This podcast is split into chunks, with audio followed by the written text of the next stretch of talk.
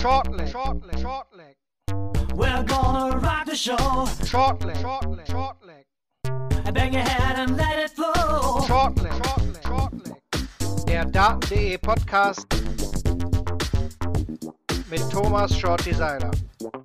Shortleg, shortleg, shortleg. Drei Tage ist es her, als sich Peter Wright mit 49 Jahren zum ersten Mal zum PDC-Weltmeister krönen konnte. Grund genug, die WM mit etwas Abstand nochmal in Ruhe Revue passieren zu lassen. Und damit herzlich willkommen zum Shortleg Podcast auf daten.de. Mein Name ist Marvin Fambum und heute wieder zu Gast mein Daten.de-Kollege Kevin Barth. Hi Kevin. Hallo Marvin. Und zu Gast ebenfalls der Darts-Papst Mario 501, Elmar Pauke. Hi Elmar. Oh, oh, oh, grüß euch, hi. Ja, Jetzt fa- baust du schon Druck auf jetzt. Äh, falls ihr Shorty vermisst, den haben wir nicht im Ellipelli gelassen. Den haben wir mit nach Deutschland genommen, aber der muss heute beim Weserpark Cup in Bremen moderieren. Beim nächsten Mal aber definitiv wieder vorbei. Ihr könnt den Podcast Shortleg hören auf meinsportpodcast.de, Spotify, Anchor, Google, Apple Podcast und weiteren Anbietern und ebenfalls auch auf unserem Daten.de YouTube-Channel. Na gut, das WM-Finale ist jetzt drei Tage her. Elmar, wenn du jetzt so ein bisschen schon mal an die WM zurückdenkst, wa- was bleibt denn so bei dir hängen? Was bleibt hängen? Natürlich eine, eine WM, die mit vielen Überraschungen losging, die irgendwie Geschichten geschrieben hat, mit, mit denen man irgendwie, an die man im Vorfeld gar nicht gedacht hat. Man, also ich persönlich dachte, das könnte vielleicht echt nochmal ein schöner Abschied für Barney werden, der so ein paar Runden gewinnt und der dann irgendwann auch so die WM so an sich reißt mit seiner Geschichte und mit dem Ende seiner Karriere. Und dann war es plötzlich schon aus am zweiten WM-Tag. Ja, und dann hinten raus ist es natürlich dann äh, die Weltmeisterschaft äh, von, von Peter Wright, irgendwie der, der droht der ewige Zweite zu werden, der droht irgendwie die großen Finals alle zu verlieren, auch wenn er schon einen äh, Major-Titel äh, vorher gewann mit den UK Open 2017. Ich finde es schon spannend, das ist dann wieder so ein Turnierverlauf eines Spielers, der eigentlich in der ersten Runde schon raus ist, der überlebt so ein, zwei kritische Momente, hat sogar einen Matchstart gegen sich und wird dann Weltmeister. Und äh, ja, der Weltmeister der Herzen. Ich glaube, es gibt ganz wenige in Deutschland, die ihm diesen Titel nicht gegönnt haben. Vielleicht gibt es sogar gar keinen. Und äh, ich finde, das ist so auch das Feedback, was, äh, was ich so bekomme auf Social Media. Es ist echt viel los. Die, die Leute haben es, ja, es hat echt die Leute berührt und bewegt. Das ist schön zu sehen. Wie siehst du das, Kevin? Ja, ich wollte gerade fragen, ob ich auch was sagen soll. Ähm, äh, ja, also grundsätzlich, ja, ist es einfach auch schön zu sehen, äh, dass äh, durch die ganze äh, Dominanz der, der jungen Spieler, oder ja nicht Dominanz, aber das Feld wird ja schon jünger, dass da dann mit Peter Wright ein, ein alter Hase kommt und äh, zeigt, dass er noch lange nicht äh, zum alten Eisen gehört, weil er es eben einfach auch geschafft hat, sich äh, irgendwann zu steigern. Also ab dem Viertelfinale äh, ein höheres Niveau zu spielen und Michael van Gerven ist angreifbar geworden. Also das ist nicht, nicht erst seit dieser WM so. Ich finde, dass, äh, also natürlich ist er, ist er immer noch das Maß der Dinge, aber äh, die totale Dominanz hat er jetzt bei der WM nicht ausgestrahlt, hat er auch im Finale nicht ausgestrahlt, hat Fehler gemacht und äh, die hat Wright eben äh, bestraft. Ansonsten äh, haben wir am Anfang alle gedacht, wir kriegen wieder unfassbar viele ausgeschiedene gesetzte Spieler, weil wir vier in den ersten fünf Sessions verloren haben und äh, dann verlieren wir bis zum Ende der zweiten Runde keinen einzigen Gesetzten mehr. Das, das fand ich schon auch eine Kuriosität. Lass uns über die, die Qualität der WM mal reden, denn viele haben schon geschrieben, auch in Social Media, sind ein bisschen enttäuscht, was, was die Matches angeht. Klar, wir hatten ein paar, paar richtig gute wieder dabei, wie jedes Jahr. Ich denke, in der Breite ist es ja deutlich besser geworden. Also ganz geringe Averages haben wir nicht mehr, aber auch wenig 100 plus Elmar, oder? Also hätten wir uns ein bisschen mehr erwartet eigentlich? Ja, ich glaube schon. Ähm, genau, diese, diese, diese ähm, extrem guten Leistungen, dass einer dann mal so richtig durchknallt, die, die waren nicht mit dabei. Vielleicht liegt es aber auch einfach daran, dass es immer ausgeglichener wird, ne? dass du auch nicht so einfach dich hinstellst und führst und so einen Lauf leben lassen kannst. Aber das ist ja irgendwie auch eine Statistik, dass es viel, viel weniger diese 3 zu 0 gab als in den Jahren zuvor. Also selbst die internationalen Qualifikanten, finde ich, haben sich gesteigert. Ich meine, nur Elmar Lickdem und, und und Lawrence Illigan, die waren ja auch zuletzt dabei und man dachte auch ganz gute Zocker. Aber äh, ich finde, und da können wir Nico Kurz ja mit reinnehmen, ne? das ist echt auch ein internationaler Qualifikant gewesen, der, der richtig gut gespielt hat. Der, der, der es schafft dann auf, auf dieser Bühne Mitte 90er Average zu spielen. Und ähm, ja, ich glaube wirklich, dass der Druck auch dann für die Top-Gesetzten offenbar so ein bisschen steigt. Klar, einer, der eine oder andere von Gerben kriegt nicht so seinen Lauf. Und äh, ich dachte ehrlicherweise im Finale, nachdem er das 2-2 holte, dachte ich, der kriegt jetzt seinen Lauf und dann verpasst er diese Dinger, diese, ich glaube, zehn nacheinander auf Doppel waren es, glaube ich, ne, am Ende. Ähm, und, Sechs oder äh, sieben in zwei Legs, ja. Ja, und dann, äh, dass er sich da nicht fängt oder wie lange gebraucht hat, sich davon auch zu erholen. Und da, da hat er zwei Sätze eigentlich gebraucht, um, um das zu verdauen das war schon erstaunlich. Das war für mich der Punkt, wirklich, ich hätte, glaube ich, hätte der das 3 zu 2 gemacht, wäre der, glaube ich, weiter marschiert. Das war so mein Gefühl, das ich hatte in, in der Partie.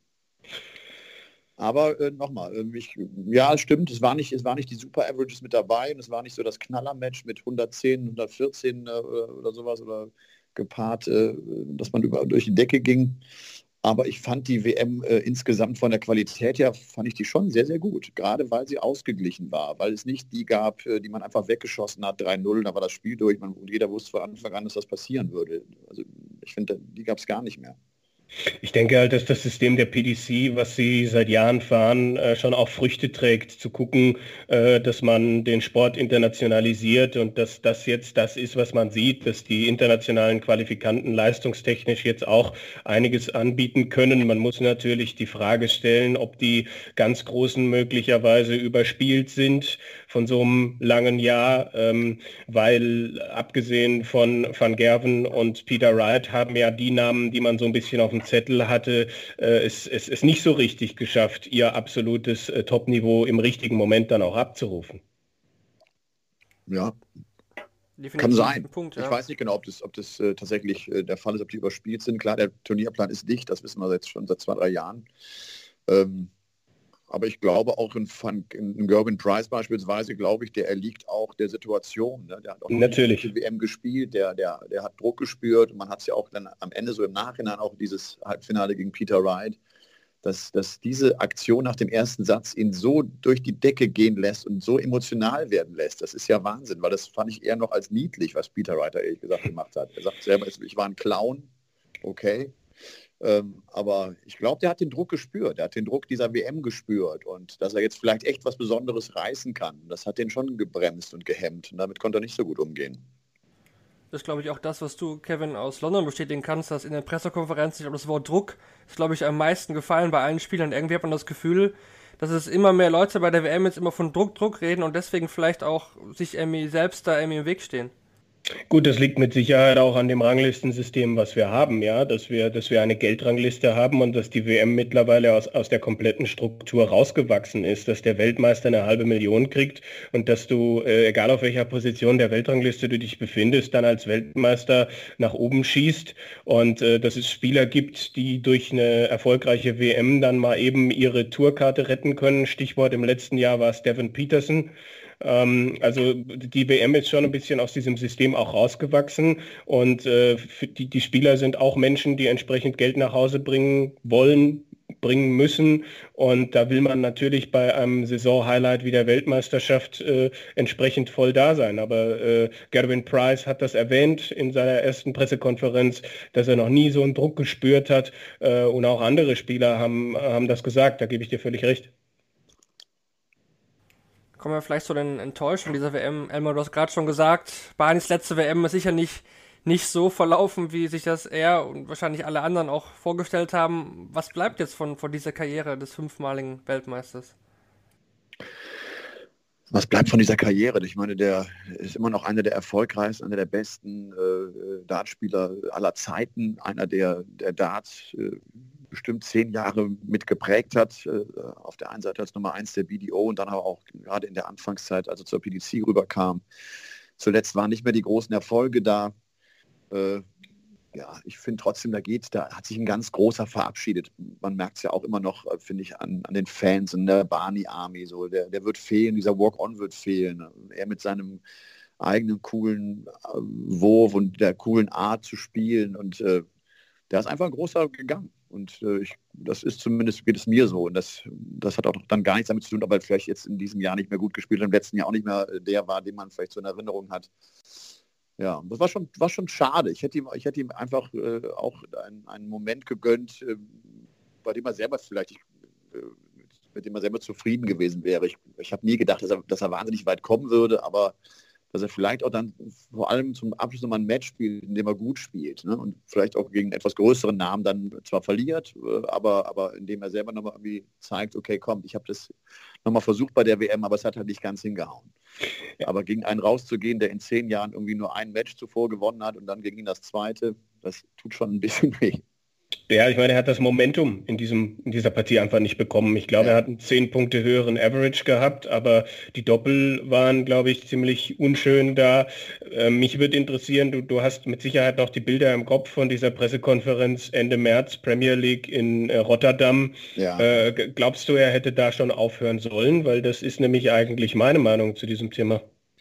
Ähm, es ist immer die Frage, aus welcher Sicht man das sieht. Weißt du, ich glaube, aus, aus, aus Fansicht könnte man vielleicht denken, der hätte da aufhören sollen. Ich glaube, so eine Karriere, da muss, das muss jeder Sportler für sich selbst wissen. Das ist ja in anderen Einzelsportarten ganz genauso. Wo ist der richtige Zeitpunkt? Wie, wie gestalte ich meinen Abschied? Mache ich ein Abschiedsjahr? Sage ich überhaupt, dass es wird mein letztes Turnier sein oder spiele ich ein Turnier und bin einfach weg? Ich glaube, so ein Gary Anderson könnte so ein Typ sein, der eine WM spielt, gut spielt und dann sagt, tschüss, ich bin weg, das war's. Mhm. Das glauben das, wir alle, glaube ich. Ja. Das, das, muss, das muss jeder für sich wissen. Und nur Van Barnefeld weiß in dem Moment, was für ihn richtig war. Man hatte den Eindruck, er hätte gerne aufgehört und das Management äh, hat wohl gesagt, dann lass das, wir haben noch Verträge zu erfüllen, du willst auch noch ein bisschen Geld verdienen mein Gott, ich finde das, ich tue mich da echt schwer mit zu bewerten. Nicht zu bewerten, wann jemand am besten eine Karriere zu beenden hat. Also ne, dann, dann, ist es, glaube ich, ein Fangedanke. Dann würden wir alle am liebsten mit einem WM-Titel gehen sehen, die großen Legends. Ne, so. Aber das muss auch nicht. Das muss jeder für sich mitnehmen. Was schade ist, dass, dass er selber so geknickt war danach. Mhm. Dass es für ihn offenbar kein schöner Zeitpunkt war und dass das Ende so nicht hätte sein sollen. Und dieser Satz, auch ich werde es mir nie mehr verzeihen, mein ganzes Leben lang, das war schon, das hat mich irgendwie äh, schockiert oder das tat mir für ihn leid. Ne? Aber ich, ich, ich tue mich schwer zu sagen, da hätte er aufhören müssen. Äh, vielleicht hätte er sogar schon früher aufhören müssen. Weißt du? Vielleicht hätte er schon 2014 mhm. aufhören müssen, wenn man danach geht, wie erfolgreich er war.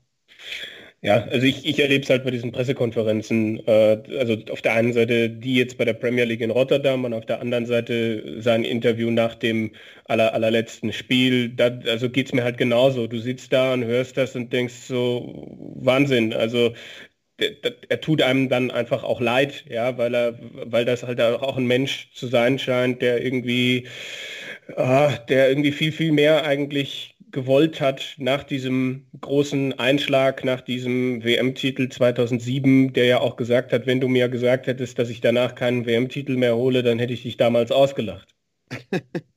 ja. Aber warum hat zum Beispiel Phil Taylor es hinbekommen, quasi den nahezu perfekten Abschied äh, hinzubekommen und, und, und Barney irgendwie, irgendwie nicht? Weil die komplett anders gestrickt sind. Daran siehst du, wie Taylor tickt und äh, diese Geschichte, dass sein Vater ihn nie für einen Erfolg gefeiert hat, dass es immer nur um das nächste Turnier ging, dass es auch bei der WM nur darum ging, was, wie viel Exhibitions spiele ich im nächsten Jahr. Taylor ist bei weitem nicht so sentimental und so melancholisch wie Barney, der ein ganz sensibler und, und ja, ein sensibler Charakter ist, der, den hat das mitgenommen. Ich, das hatte ich diese Sorge hatte ich von Anfang an, dass der, auch wenn er zurückliegt, irgendwann kommt der Gedanke, denke, scheiße, das kann jetzt hier mein Karriereende sein. Wenn ich das jetzt verliere, den Satz abgebe, bin ich raus. Und dann war es das. Und das wollte ich doch gar nicht. Das hat Taylor viel, viel weniger emotional hinbekommen. Der, da war der unfassbar abgezockt. Und man sieht ja, finde ich, auch so jetzt, äh, gerade nach dem äh, Auftritt von Barney, wie gut Taylor war und wie, wie schwer das eigentlich ist. Aber der ist wenig emotional. Und der ist ja nie einer gewesen, der auch Erfolge so gefeiert hat. Und der damit äh, hausieren gegangen ist. Er wollte immer nur den nächsten Titel. So, so tickt Phil Taylor und ich glaube, nur deshalb konnte der auch so eine WM nochmal zeigen. Auf jeden Fall, ja, interessant. Es gibt auch Leute wie Steve Beaton, die auch in ganz hohem Alter immer noch gute, gute Erfolge feiern. Klar, vielleicht nicht auf dem Niveau, auf dem vielleicht Barney mal war. Marvin King ist ja auch noch äh, immer noch gut dabei. Also man, man kann auf jeden Fall noch noch im hohen Alter auch noch gute Darts spielen. Ich meine, Peter White ist 49, der zweitälteste Weltmeister bei der PDC aller Zeiten. Ja, du musst halt, äh, also ich, ich sehe es halt auch so, dass Barney ein sehr fragiler äh, Charakter ist. Also ähm, das hat sich über die Jahre dann ausgeprägt und ich, also als Gegner war, glaube ich, das Hauptziel, so schnell wie möglich vorne zu liegen, so schnell wie möglich in seinen Kopf irgendwie äh, reinzukommen. Das, das ist äh, einfach jemand, der, äh, der ja dann auch, glaube ich, äh, entsprechende Probleme mit, mit Depressionen gehabt hat, den ich jetzt nicht als den mental stabilsten äh, bezeichnen würde. Und der Dartsport läuft zu 90 Prozent im Kopf ab. Ja. ja, denke ich, können wir auf jeden Fall so stehen lassen. Ich denke, neben Benjamin von Barnefeld auch die, mit die größte Enttäuschung Rob Cross am gleichen Abend gegen Kim Halbigs raus. Elmar, für dich auf jeden Fall ein Abend, der auch in Erinnerung bleibt von der WM. Barney, Karriere vorbei und Cross dann direkt raus danach. Ja. Irgendwie auch so im Schatten ne, dieses Karriereendes. Ich habe, also Cross, das Match war auch für mich echt ein komisches Match. Es war eine ganz eigenartige Stimmung. Es war gar keine Stimmung mehr im Ellie Pelli. Dabei war es der Auftritt des zweimaligen Weltmeisters irgendwie auch noch gegen einen Kim Heibrechts, der ja auch emotional spielt und der äh, ja, der, der ja auch echt Rambazamba macht auf der Bühne. Aber das kam bei den beim Publikum nicht an, es kam auch bei mir irgendwie nicht an. Ich habe Rob Cross komplett neben der Kappe erlebt. Der hat einen, einen rabenschwarzen Tag gehabt. Der hat überhaupt nicht eine Sekunde gedacht, dass er das gewinnen will und muss. Und vielleicht hat ihn wirklich dieses, äh, dieses mögliche, dieser mögliche Rausfall von den 385.000 gehemmt aber der war, der war überhaupt nicht da. Oder vielleicht hat er auch das Barney-Ende. Ich weiß auch nicht genau, warum, äh, das so war. Ich meine, vielleicht hat er noch irgendwas danach in der Pressekonferenz erzählt, wenn er denn äh, zu der noch gekommen ist. War nicht da, ne? Ja, genau. Also das, das war, fand ich einen ganz, ganz merkwürdigen äh, Auftritt von Rob Cross. Den habe ich, ja, der, ja, den habe ich gar nicht, gar nicht einsortieren können, ehrlich gesagt. Ja, zumal wir in diesem Jahr auch zwei Major-Titel von Rob Cross gesehen haben, wo er zwar nicht das äh, absolute Top-Niveau angeboten hat, zumindest in den meisten Fällen, aber wo er es dann einfach geschafft hat, die Ergebnisse einzufahren. Und das ähm, ist ja dann auch genau so ein Spiel gegen Heibrechts, weißt du, da braucht, da ja. braucht er nicht sein Top-Spiel. Ne? Wenn er da so ein, so ein gutes B-Game begibt, dann, dann wird er den schon schlagen irgendwie. Also, ne, weil äh, Heibrechts mit seinem angeknacksten Selbstvertrauen also das ist ja nur wirklich einer, den man, den man schlagen kann dann als Rob Cross, ne, als Nummer zwei der Welt. Also ja, da hätte es gereicht, in Anführungsstrichen erstmal den ersten Satz einzutüten. Ja. ja für mich auch äh, enttäuschend halt Michael Smith, den ich irgendwie habe zurückfallen sehen in seine Zeit vor dem WM-Finale 2019. Ja, absolut. Michael Smith finde ich jetzt, das war jetzt aber auch die letzten Turniere schon, glaube ich, oder? So äh, der hat mental gerade große Probleme. Ich, er sagte irgendwie auch, man wüsste nicht, was bei ihm zu Hause los sei. Es scheint irgendwas privat wohl zu sein. Äh, das weiß ich nicht. Aber der ist der, so negativ kannst du nicht sein in einem Mentalsport. Du kannst dich nicht so dermaßen aufregen über, über Dinge, über die es gar nicht, der regt sich auch über, über, über 120 Punkte auf teilweise. Also wo du denkst, geht es eigentlich noch? Du spielst ums gerade äh, 91er Average. Äh, also das, das, das ist ja oftmals schwierig, glaube ich, ne? bei, bei, bei Spielern, bei sehr guten Spielern, die dann nicht mehr das spielen, was sie, was sie über lange Strecken äh, hinbekommen haben, dass sie nicht realisieren, dass sie gar nicht mehr so gut sind, wie sie vielleicht denken, dass sie sind. Also ne, so, so ganz extrem ist das bei Kevin Painter zum Beispiel. Den Kevin Painter, den hast du auch, nachdem er die Nummer 50 der Welt war, als du ihn gefragt, wo siehst du dich, dann sagte er, ich bin gefühlt ein Top-10-Spieler. Der hat, gar nicht, der hat gar nicht verstanden, dass das Niveau nicht mehr reicht, was er bringt. Ne? Warum auch immer, ob er das am, am Practice Board noch schafft oder ich weiß nicht warum. Ich stelle das bei Kim Halbrechts auch fest. Ja. Adrian Lewis vielleicht auch. Absolut, absolut. Und vielleicht ist das beim Bully Boy gerade und er scheitert vielleicht an seinen eigenen Erwartungen. Der akzeptiert vielleicht dann in so einem Moment nicht, das läuft jetzt nicht gut und das, das muss auch gar nicht äh, so, so, dramatisch sein, glaube ich. Du kannst ja auch gerade er mit seinem, mit seinem Talent und seiner Klasse, der kann auch mit einem schwächeren Start in die WM reinkommen, die Dinger irgendwie gewinnen und dann macht es bei dem irgendwann Klick und dann marschiert er. Das ist ja, ne, wie, wie bei, bei Gary Anderson früher auch oder das ist ja echt so ein Talent, der, der kann ja von einer auf die andere Sekunde kann der ein Monster-Match hinlegen. Aber die Geduld hat er gar nicht mehr. Der, der kommt gar nicht mehr in, diese, in diesen mentalen Bereich, wo er, wo, wo, er, wo er darauf wartet, so gleich, gleich macht's, gleich bin ich da und gleich schnapp ich mir den. Ne? So, was, was Van Gerben, finde ich, immer so brillant macht im, aus, aus dem Rückstand heraus. Mhm. Der wird ja nie hektisch, der schimpft ja nie und der hat, der deutet auch den Gegner an. Mein Freund, ich bin gleich da. Es ist jetzt gerade nicht, warte noch eben ein Leck, ich komme gleich. Und jeder weiß, der kommt gleich. Das, mhm. kann, das kann Michael Smith überhaupt nicht äh, erzeugen, diesen Moment. Und äh, also furchtbare Körpersprache. So kannst du, glaube ich, nicht erfolgreich, und dann reden wir hier in dem Bereich, in dem er steht, so kannst du nicht Top 5 sein, glaube ich. So kannst du keine ganz großen Titel gewinnen. Aber wie lang war denn die Geduldsphase von Michael Smith? Also nicht länger als ein halbes Jahr, oder? Also weil ich habe bei der letzten WM gedacht, jetzt ist er da, wo ich ihn schon lange gesehen habe oder wo wir alle wussten, dass er sein kann. Dann ja. stand er, dann stand er noch in zwei weiteren Finals in äh, 2019, wo man auch dachte, ja, geht alles in die richtige Richtung. Äh, und dann riss es. Und, und weißt du, warum es, glaube ich, riss? Weil er hm. nach, selbst nach dem WM-Finale gesagt hat, ich bin es satt, nur Finals zu erreichen also auch da gar nicht erkannt hat, äh, ich war im WM-Finale übrigens. Und das, das kam auch eher überraschend, dass Michael Smith im WM-Finale stand. Ja. Man hat immer gedacht, es ist einer, der kann so gut spielen, aber er hat es ja noch nicht gezeigt. Also ich glaube auch diese Ansage, ich werde jetzt 2019 viele Titel gewinnen, das war zu viel. Soweit ist er noch gar nicht. Der ist auch noch mhm. jung. Der ist ja echt auch noch jung. Äh, der, der, hat, das, das, das stimmt, glaube ich, wirklich, dass die Realität mit dem, was, was kann ich leisten bei Turnieren mit dem, was, was er von sich denkt, was er leisten kann. Also ich, so oft wie bei Louis auch, ne? diese großen Talente, die am Practice Board wahrscheinlich alles zertrümmern und, und zig 180er nacheinander werfen und alles gewinnen am Practice Board, aber das dann unter Druck dann doch nicht schaffen und, und auf der Bühne stehen, wie Barney auch so oft. Ne? Das hat Barney, finde ich, nach, nach 30 Jahren Profi-Darts da steht er danach auf der Bühne und sagt, im Practice-Raum lief es viel besser als im Match. ja, okay, das, das ist offenbar, da bist du übrigens auch nicht der Einzige. Das ist ja so ein bisschen das Problem auch im Darts. Also, das ja, aber das Gefühl habe ich bei Michael Smith, der, der muss, der braucht jemanden, der ihn mal einnordet, der ihm mal einen Kompass gibt, so ein bisschen. Der ist gerade, finde ich, auch ein bisschen durch den Wind. Sieht man ja auch, dass er sich da damals die Hand gebrochen hat im WM-Finale gegen Van Gerven wo er dann die linke Hand tatsächlich mit seinem Schlag aufs Board, ich glaube, es war aber auf the Stage.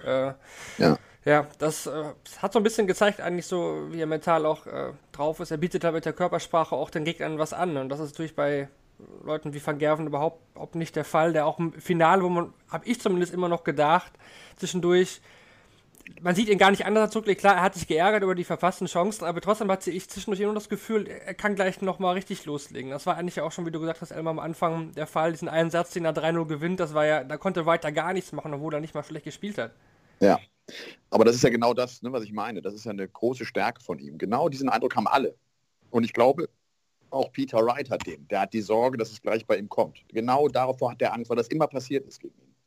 Und äh, das ist natürlich, wenn du, wenn du das Gefühl gerade deinem Gegner vermitteln kannst, dass du gleich sowieso kommen wirst. Und das ist ja dieses äh, an Arroganz grenzende Selbstverständnis von Michael van Gerven, äh, ich bin sowieso der Beste und ich mache es sowieso am Ende. Ne? Genau das kann der aber auch im Match zeigen. Oder genauso spielt er auch Matches, in denen er nicht gut spielt. Und das ist schon, äh, das, das ist eine Extraklasse, finde ich. Interessanterweise ist können wir dann den, den Bogen zu Fallon Sherrock schließen, weil in ihren Matches hatte man vielleicht immer gedacht, so, wann, wann bricht sie jetzt eigentlich ein? Also wann kann sie dieses Niveau, was sie gespielt hat, äh, nicht mehr halten. Aber es war einfach so, dass Sherrock das teilweise wirklich unglaublich super gemacht hat. Ich definitiv die Story der WM. Elmar, wie hast du diese Fallon Sherrock Story bei der WM erlebt?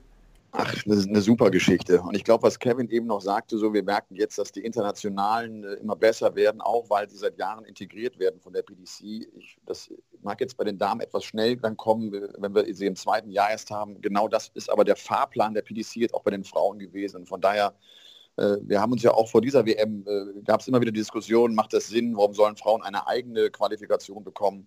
Und äh, ich, äh, ich, ja, ich glaube, jetzt die WM hat gezeigt, dass es Sinn macht, äh, die Damen auch vielleicht in einer eigenen Qualifikation äh, daran zu führen, äh, durch, durch diese Geschichte von Fallon Sherrock. Das war Wahnsinn. Das, das Ding hat wirklich weltweit Wellen geschlagen. Also wenn sich Billie Jean King mehrfach äh, per Twitter meldet, die mit Darts überhaupt nichts am Hut hat, dann zeigt das auch, dass es wirklich über Darts hinausgeht, dass es wichtig für den Frauensport war und äh, man auch dann nochmal verdeutlicht bekommen hat, was da an Preisgeld auch los ist bei der BDO. Die können davon eigentlich, du kannst eigentlich gar kein Profi sein als Frau. Also das, das, dann musst du viele Exhibitions spielen. Du kannst es über den normalen Turnieralltag, kannst du dein Leben nicht finanzieren. Und warum sollen die den Standard haben, den all die haben, die das als Beruf wahrnehmen? Das geht ja gar nicht. Sind wir, äh, ja? Sind wir absolut einer Meinung. Also äh, ich habe ich hab äh, mich mit Fallon Sherrock und äh, Laura Turner in äh, London vor Ort äh, für, eine, für eine Radiogeschichte unterhalten, die ich gemacht habe und äh, das war alles noch bevor das mit Fallon losging.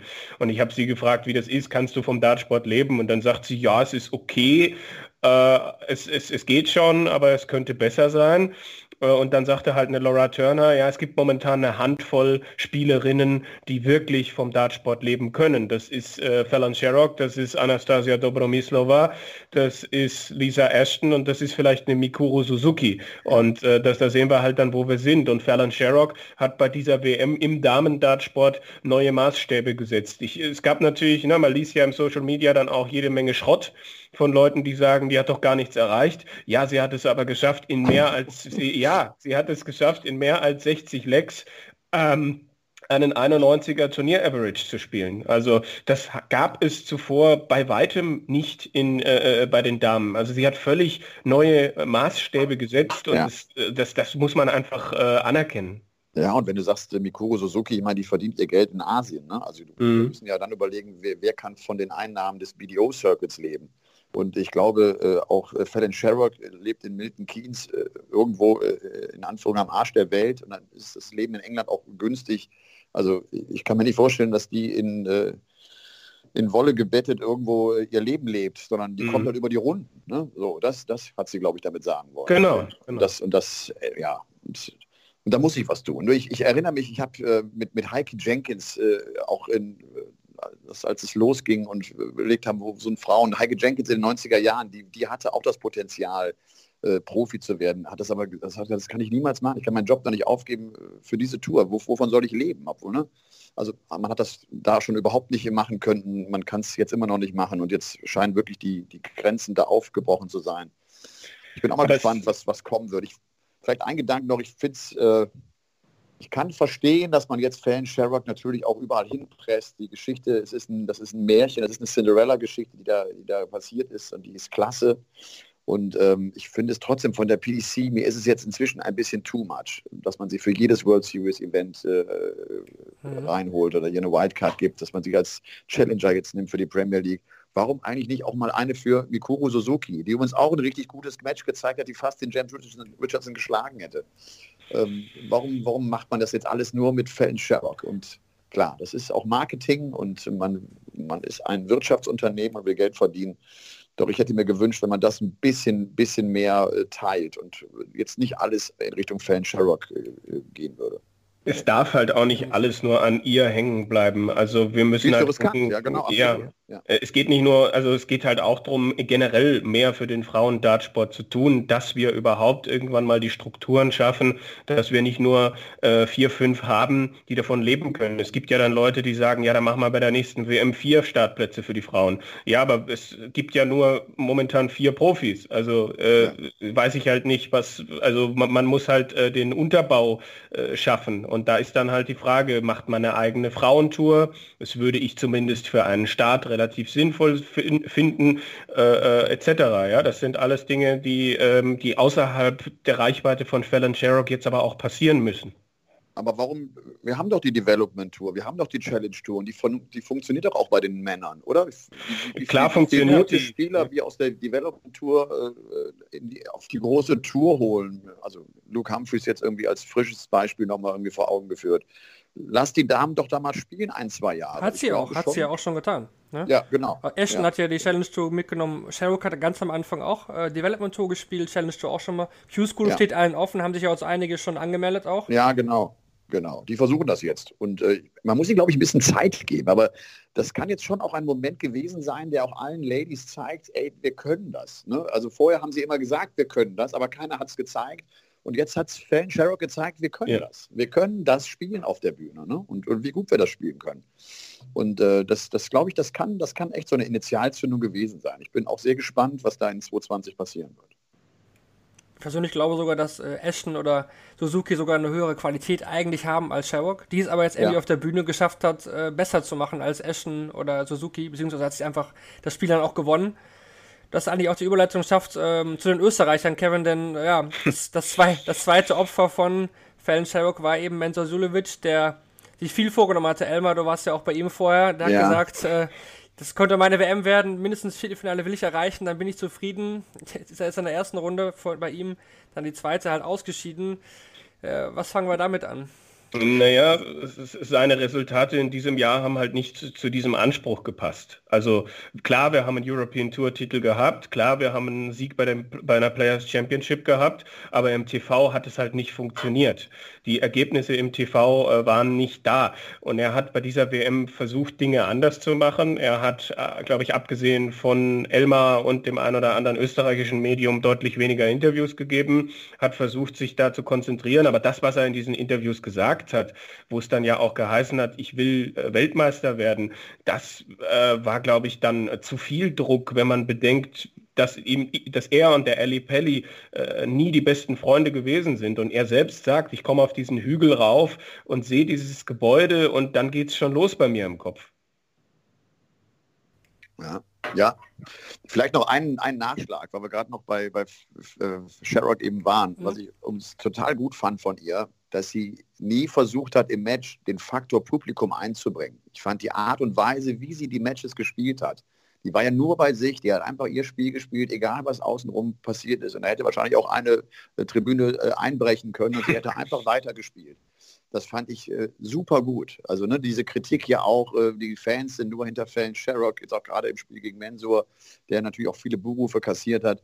Äh, das, das fand ich klasse, wie sie das gespielt hat. Und dann war es auch wirklich eine Partie Darts und dann war es nicht, ich bin hier die Prinzessin und werde von den Fans gefeiert und das pusht mich irgendwie zum Sieg. Nee, das war einfach, ich habe gut gespielt, ich habe gecheckt, ich check die 131, wenn es wichtig wird und mhm. bin dann da. Also das wollte ich noch kurz als Nachschlag umdran.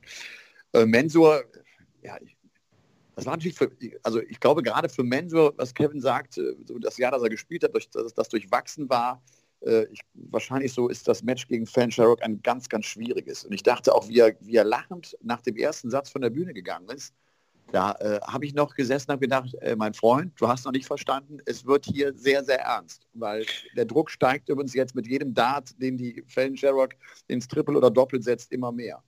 Und da kam er irgendwann nicht mehr raus. Und äh, Kevin, du bist so nah an den Österreichern dran. Ich glaube, glaube ich, im letzten Satz eine Situation, als der, als der Mensur ich empfand das wie ein kleiner Junge mit dem Fuß auf den Boden stampfte, weil er irgendeinen Triple nicht getroffen hatte.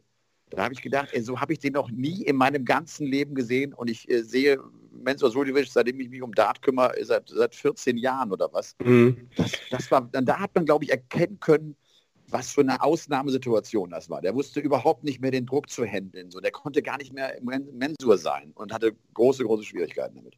Es ist aber auch das erste Mal, seit er die PDC komplett ernst nimmt, dass es mal äh, in, die, in die andere Richtung geht dass er wirklich einbüßt in der Weltrangliste, dass es im TV nicht mehr so funktioniert, wie es funktioniert hat und dass er jetzt in diesem Jahr Gefahr läuft, aus den Top 16 rauszurutschen, weil er fast 200.000 Pfund zu verteidigen hat. Ja, das äh, bestimmt ein Faktor, das glaube ich auch. Und er hat ja auch bei mir im Interview gesagt, irgendwie er würde zurzeit zu viel rumprobieren. Äh, mit, mit allem Möglichen. Hat mich hat mich irgendwie gewundert. Ne? Dass ich finde, wenn man mal so, was sind Mensurs Stärken und, und wo ist die absolute Konstanz? Ja, und auch dieses alles wurscht. Gib mir Darts und ich werfe sie rein und ich bin da und ich kämpfe mich durch und, ne, mhm. und, und, und, bin gut auf die Doppel und, und checke und brauche nicht die 180er, ich mache es über die 140er. Das ist so ein, so eigentlich so ein unspektakuläres Spiel wieder, was er spielt, aber unglaublich effektiv, vor, vor dem sie alle Angst haben glaube uns auch, er hat sich, er ist schneller geworden im Rhythmus jetzt schon die letzten wahrscheinlich ein, zwei Jahre. Mhm. Ich glaube auch, das war auch ein Faktor, vor dem sie alle Muffe hatten. Also die haben alle immer gesagt, Eddie Mensur, der ist so unangenehm zu spielen. Der ist nicht mehr unangenehm zu spielen, glaube ich. Und äh, gepaart damit, dass er auch nicht mehr diese Finishes zwischen 110 und 130, das hat er in seiner Topzeit, wie oft er die weggemacht hat, wie oft er sich damit auch äh, im, im Match drin gehalten hat und Druck aufgebaut hat. Das fehlt gerade. Aber ja,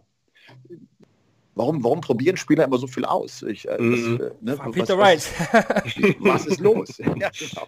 Nein, es ist ja dann auch mit, ich glaube, bei, bei Roby John, um, um bei den Österreichern zu bleiben, war es ja dann auch so, mit dem ich Anfang Dezember gesprochen habe, der gesagt hat, ich habe jetzt einen neuen Sponsor, aber die neuen Darts werden zur WM noch nicht zum Einsatz kommen. Aber soweit ich weiß, waren die neuen Darts dann im Einsatz, wo ich dann halt auch nicht so richtig weiß, warum. Und Roby hatte dann plötzlich auch einen ganz anderen Wurfrhythmus, äh, deutlich langsamer, zumindest in einigen Situationen. Situationen. Äh, und da stehe ich dann halt auch am Rand und denke, äh, was passiert hier eigentlich? Ja, ja. ja generell war es nicht die WM der Österreicher. Ne? Mein Soran Lechbach hat eigentlich gut performt. Gegen Ratarski war sogar eigentlich fast mehr drin. Ja. Ne? Ich Aber, auch, ja. aber, aber generell war es nicht so die WM der Österreicher. Ja, es ist einfach, also Soran hat ein sehr, sehr gutes erstes Spiel gemacht, im zweiten Spiel war mehr drin. Ähm, ja, also da müsste also Mensur und Roby sind halt gerade in so einer Situation, wo, wo sie irgendwie mal gucken müssen, dass sie, dass sie die Kurve kriegen, wo sie gucken, dass die richtigen Veränderungen zur richtigen Zeit irgendwie stattfinden. Dann hast du im Hintergrund noch einen, einen jungen Rodriguez Bruder, Rusty Jake, der unglaublich viel von sich selbst erwartet und unglaublich viel will, äh, wo halt auch aber dann vielleicht die Einstellung, die Trainingseinstellung dazu nicht passt. Also ich bin, bin sehr gespannt, was, was Dart Österreich dann 2020 erlebt. Und am Ende ist ja, äh, wenn wir ehrlich sind, ist das Abschneiden der Österreicher natürlich sehr von Menso abhängig. Also äh, Roby hat, glaube ich, noch nie die zweite Runde überstanden bei der WM. Also Ja. auch Soran, äh, wenn der mal ein Achtelfinale spielt, wäre das natürlich toll und er hat gut gespielt, aber ich glaube, du machst sie am Ende, machst du es am Abschneiden von Menzo Suljovic äh, fest. Wenn der im Viertelfinale gestanden hätte, hätten wir alle gesagt, war eine ordentliche WM der Österreicher. Ja, ja. Ich meine, ich, ich, meine, ich weiß, glaube ich, von, von uns am, am, am besten, was Soran spielen kann, äh, der, der mir immer ein bisschen unterm Radar fliegt, der halt aber auch das Problem hatte, dass er ist, er ist 47, er ist außerhalb dieser Wiener äh, Reichweite. Das sind dann halt einfach auch äh, Faktoren, die da irgendwie reinspielen und er ist, er ist nicht derjenige, der durch seine Art oder irgendetwas äh, jetzt für Sponsoreinnahmen äh, und, und Exhibitions so interessant ist, wie das, wie das dann irgendwie bei einem Mensur einfach der Fall ist. Ja. Dann, dann ziehen wir noch das Fazit aus, aus deutscher Sicht. Ähm, Elmar, wir hatten vor der WM ja gesprochen, wir waren ja in München bei dir. Wir haben eigentlich gesagt, dieses Jahr ist es soweit, Achtelfinale, zum ersten Mal ein Deutscher. Jetzt ist es, es ist wieder nicht passiert, wir waren wieder sehr nah dran. Wie ist dein Fazit aus deutscher Sicht von Nico Kurz, Max Hopp und Gabriel Clemens? Also Nico Kurz, äh, super WM-Debüt. Wie, mit wie wenig Bühnenerfahrung äh, der gut spielt. Der hat eigentlich auf großen Bühnen immer gut gespielt. Also einmal in, auf Schalke, einmal in der Lanxess Arena und jetzt im Eddie Pelli. Äh, wie ich finde, äh, super. Also mit äh, wer, wer einen Zehner spielt und äh, wer acht Perfekte spielt und wer so cool auf Doppel ist und das alles auch so cool hinbekommt, äh, der äh, hat gezeigt, dass er mehr kann, dass er sehr viel Potenzial hat und er hoffentlich sich in diese Richtung bewegen wird, mal zu überlegen, ob das Profi-Dasein nicht für ihn eine Möglichkeit wäre. Zumindest mal ein Test, zumindest mal ein Versuch wert wäre. Er ist ja noch jung genug.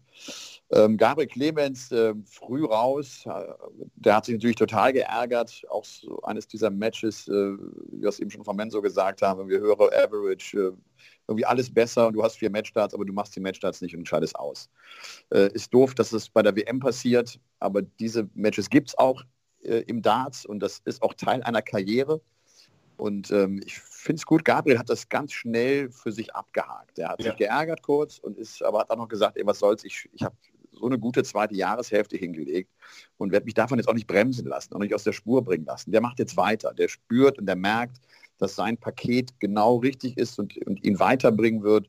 Und dann kommt das. Und ich mag eigentlich auch seine Denke. Der sagt jetzt auch nicht, nächstes Jahr 2020 oder dieses Jahr 2020 soll jetzt das Jahr werden, in dem ich Top 32 bin. Der sagt, jetzt habe ich zum ersten Mal Punkte zu verteidigen. Wenn ich Top 50 bleibe, dann ist das in Ordnung. Der hat sich übrigens auch so, einen- so einen langfristigen Plan gesetzt, ne, wo, über, über mehrere Jahre, den man, den man verfolgt, um, um, um dann am Ende in der Weltspitze zu landen.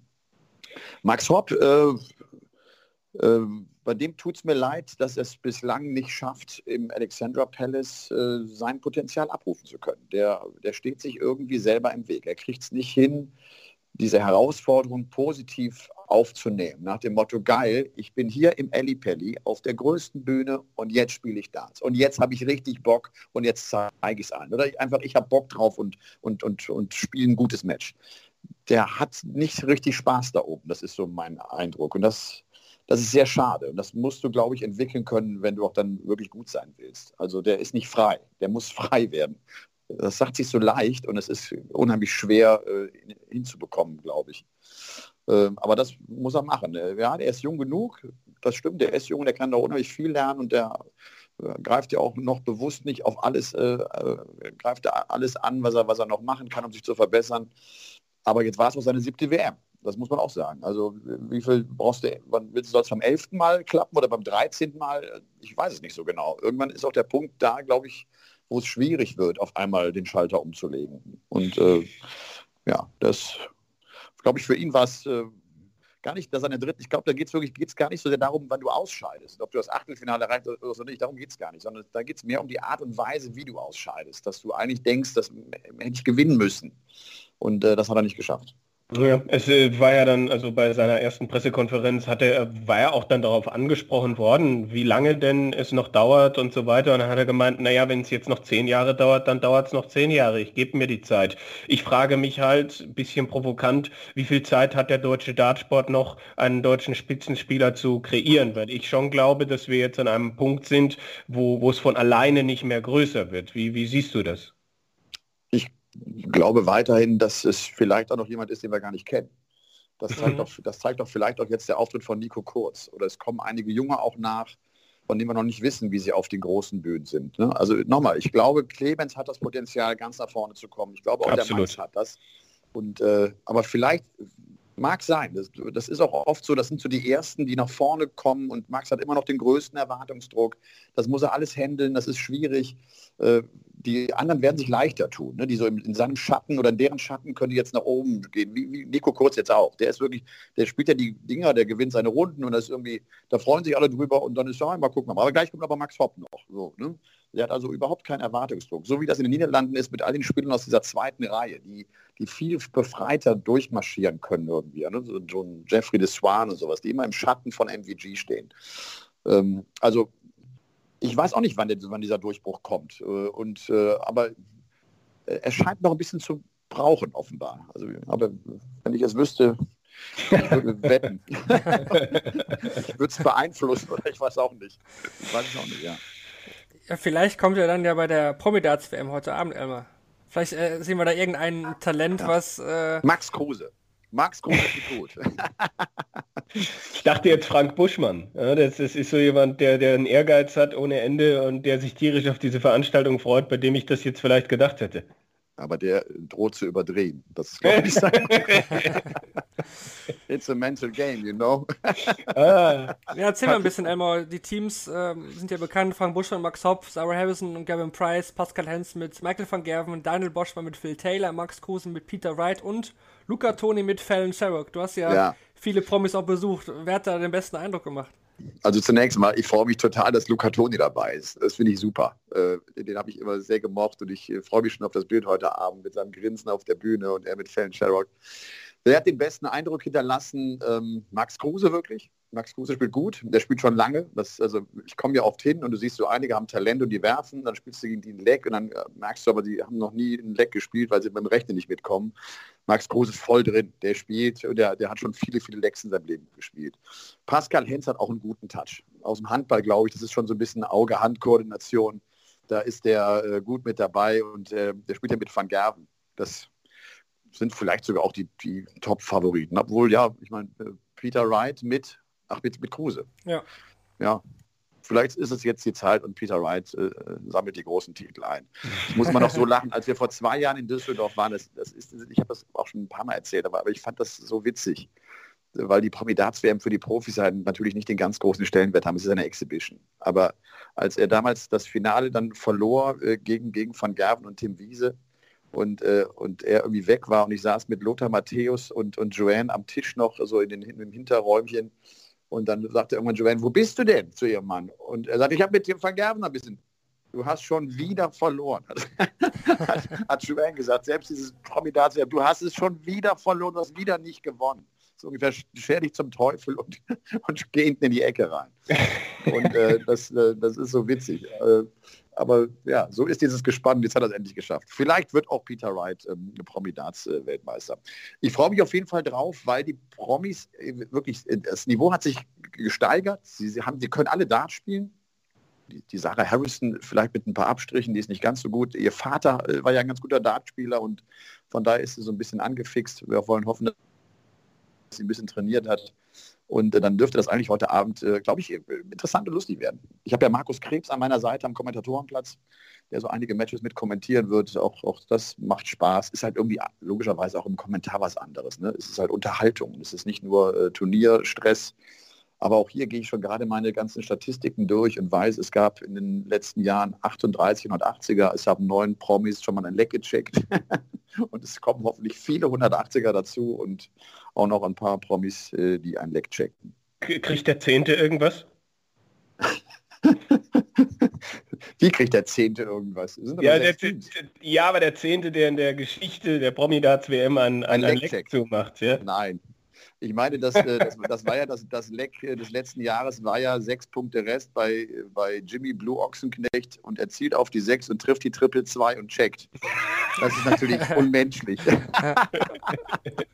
Promis dürfen ja Single-Out spielen auch ne? ja. oder, oder ein Triple treffen. Das ist natürlich, da hat, äh, das finde ich sensationell. Ja, also alles nicht, alles nicht so ernst, aber sie haben trotzdem Bock und äh, auch die Promis sind motiviert. Und äh, das wird, glaube ich, heute Abend echt lustig werden. Ja, da freuen wir uns definitiv drauf. H.G. Baxter ist ja nicht dabei, da musste ich letztes Jahr einfach so lachen, äh, wo Barney ihm gesagt hat, werf dahin und er hat einfach drauf geworfen, wie so ein, wie so ein Vor Pfeil. Zwei Jahren. Vor ja, zwei Jahren war es, stimmt. Ja. Wahnsinn. Ja, wir freuen uns auf jeden Fall drauf, heute Abend die Promi-Darts WM um 20.15 Uhr auf Pro 7. Elmer, du kommentierst zusammen mit Markus Krebs. Wir freuen uns drauf. Genau. Ja, das soll es auch dann gewesen sein von dieser Shortleg-Ausgabe der WM-Rückblick der PDC WM 2020. Wir werden auf jeden Fall in diesem Jahr weitere Folgen aufnehmen. Neben dem aktuellen PDC-Geschehen sind natürlich auch weitere Themen wie zum Beispiel Dart Mental geplant mit interessanten Gästen. Also bleibt gespannt, was wir da für euch 2020 geplant haben. Ich denke mal, die nächste Sendung, Kevin, nach der Q-School. Kann ich mir gut vorstellen, ja, da wird ja einiges äh, Interessantes passieren, da entstehen Karrieren, da werden vielleicht Karrieren auch beendet, also äh, das, das ist ein großer Reiz immer, ja. Bobby George spielt der Q-School, ne? ja, ja, mit, mit 74, Bobby George. der Phil leider Karriere nicht. könnte eher zu Ende gehen, also. ja. ja, Phil Taylor hat ja seinen Comeback-Plänen dann doch jetzt ein, ein Veto eingelegt. UK Open kann er leider auch nicht spielen, weil es irgendwie nicht nicht passt, die Qualifier und auch nur eine Hüfte. Also da gibt es dann leider keinen Comeback. Ich habe ihn das auch nochmal übrigens gefragt vor der WM, weil das ja plötzlich immer wieder Thema ist. Ne? Auch mhm. die Senior Tour und Wildcard bei der WM. Er schließt das komplett aus. Der sagt, das geht gar nicht. Ich kann doch keine Tour mehr spielen. Was soll denn das? Also das, das ist für ihn überhaupt keine Frage. Klar, äh, Money, äh, Double makes the money. Also nach dem Motto, Geld äh, spielt immer eine Rolle. Aber das ist, glaube ich, eher ausgeschlossen, dass Phil Taylor zurück auf die Tour kommt ja, denke ich, das nehmen wir doch so als Schlusswort mit. Danke euch beiden, danke Kevin und Elmar fürs dabei sein. Ja, gerne, danke dir. Viel Spaß, Elmar, heute Abend und ja, wir hören uns dann beim nächsten Mal wieder, wenn es wieder heißt Shortleg, der Daten.de Podcast. Ciao. Ciao.